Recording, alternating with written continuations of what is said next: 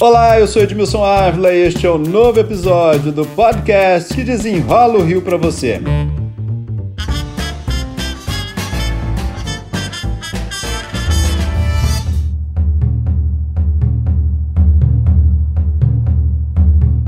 Gente, o número de casos de dengue teve um aumento de 177,6% nos cinco primeiros meses deste ano em relação ao mesmo período de 2021. No estado do Rio, 31 municípios já têm a dengue tipo 2, 13 municípios com dengue tipo 1 e 15 municípios com os dois tipos, 1 e 2. Para desenrolar este assunto, meu convidado é o secretário estadual de saúde, Alexandre Kiepe, a quem eu já agradeço pela participação. Kiepe, muito obrigado. Vamos desenrolar aí essa preocupação toda com principalmente com o verão, né? Este é o momento de cuidar dessa situação? Sim, Edmilson, obrigado pelo convite. É um tema importantíssimo. Haja visto o histórico de dengue né, aqui no Brasil e particularmente aqui no Rio de Janeiro. Então agora é o momento da gente fazer essa discussão exatamente para a gente se preparar agora e evitar que a gente tenha uma epidemia agora no final do ano e início do ano que vem. Nós temos aí a dengue tipo 2, ela é que preocupa mais? É, nós havíamos identificado a circulação do vírus 2 da dengue. Importante lembrar que foi o mesmo vírus que causou a epidemia em 2008, a epidemia mais letal da história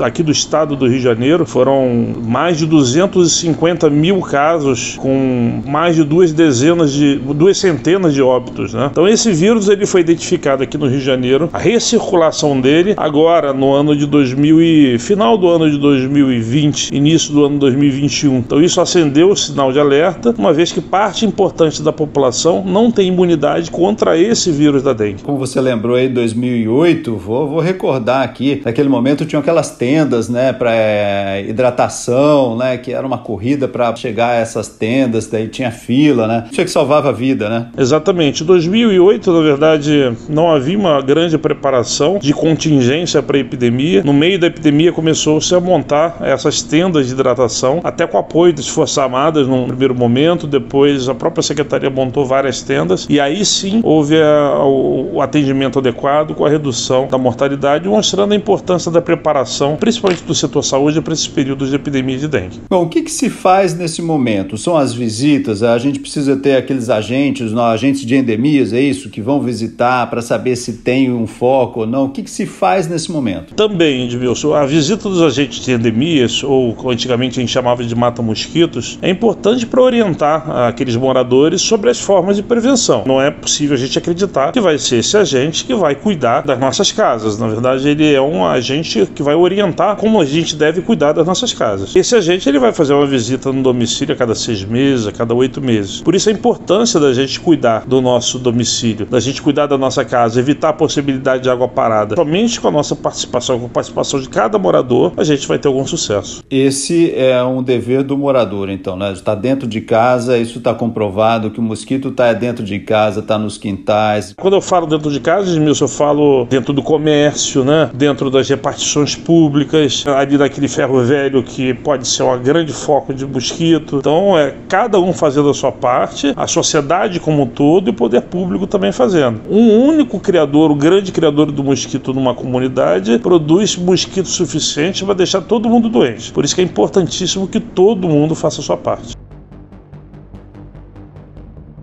Vamos explicar a importância do fumacê e se ele é adequado para todos os lugares ou não. Qual a importância do fumacê? É importante sempre salientar que o fumacê nada mais é do que veneno, né, jogado no ambiente para poder matar aquele mosquito. O fumacê ele tem uma eficácia muito limitada. Ele é indicado em algumas questões pontuais, principalmente quando já há caracterização de um surto ou uma alta transmissão numa localidade que tem muito mosquito. Mas o fumacê para ele ser efetivo, ele precisa de uma série de fatores. O mosquito precisa precisa estar tá voando, os muros das casas não podem ser muito elevados, senão esse inseticida não chega lá dentro. Então é uma ação complementar. Está longe de ser a solução ao problema da dengue. A solução que nós temos hoje, que é feita em todo mundo, apesar de todo o avanço tecnológico, ainda é evitar água parada. Alguns condomínios, os moradores se juntam ali e pagam por esse serviço. Isso ajuda ou não? Também, os moradores estão jogando dinheiro fora ou não? É, isso pode dar, eventualmente, uma falsa sensação de proteção. Primeiro porque há um perigo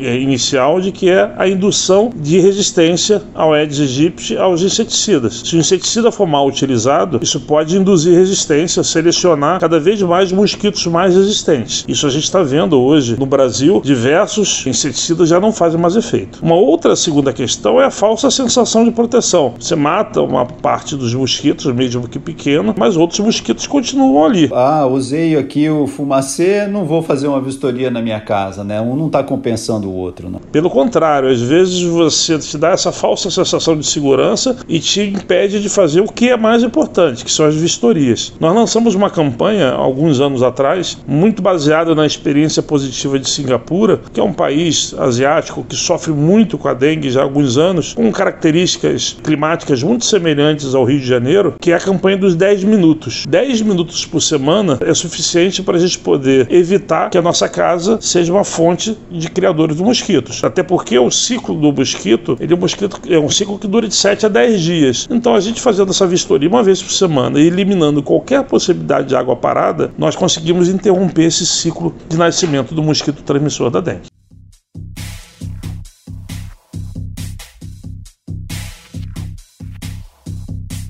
Nós tivemos uma experiência aqui, um mosquito com a bactéria Wolbachia, né? Isso está ajudando? Isso vem caminhando bem? Foi feito como um projeto inicial, começou com uma pesquisa, depois começou já com uma intervenção um pouco maior. Foram feitos alguns bairros aqui do município do Rio de Janeiro e de Niterói. Só para explicar um pouquinho, é um mosquito que já, quando tem a, a procriação, ele já não transmite mais, é isso, né? Isso, exatamente. É um projeto em que prevê a colocação no ambiente de um mosquito, chama-se de infectado com uma bactéria que chama Wolbachia. Wolbachia. A Wolbachia é uma bactéria que está em diversos artrópodes de forma natural. E descobriu-se que quando ele vai para dentro do Aedes aegypti, o Aedes aegypti ele deixa de ser o mosquito transmissor dessas doenças. Então ele continua no ambiente, mas ele não transmite mais a dengue, por exemplo, nem a zika, nem a chikungunya. E a expectativa é que uma vez colocado no ambiente, ele comece a substituir o que a gente chama de população ativa, que são aqueles mosquitos não infectados. Agora a gente precisa sair da fase da pesquisa, das intervenções pequenas, para colocar isso como um programa de saúde pública. Então houve já uma, inclusive, uma solicitação ao Ministério da Saúde a Fiocruz que ampliasse esse programa que mostrou bons resultados onde ele foi implantado. Agora nós estamos entrando aí na fase do inverno. O inverno não é sempre o que mais preocupa, mas o trabalho que precisa ser feito agora é olhando para o verão.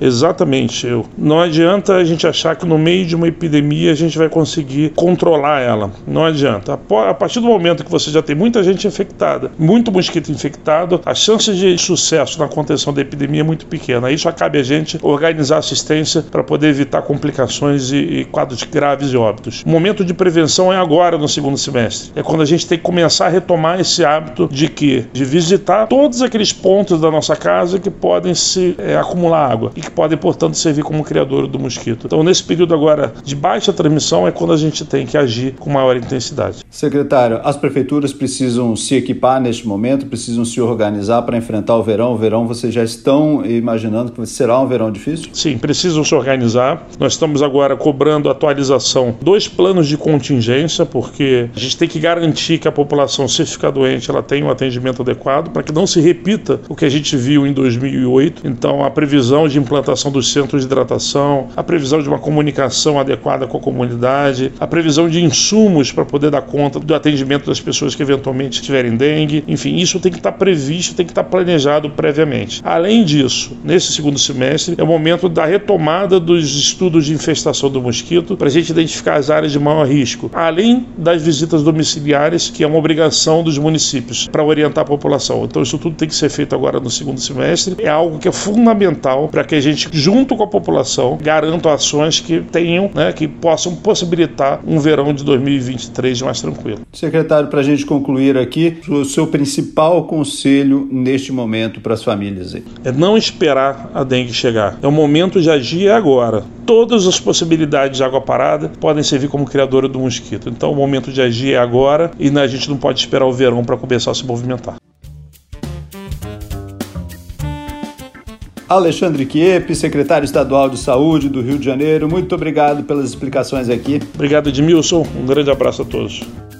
Este podcast foi editado e finalizado por Felipe Magalhães.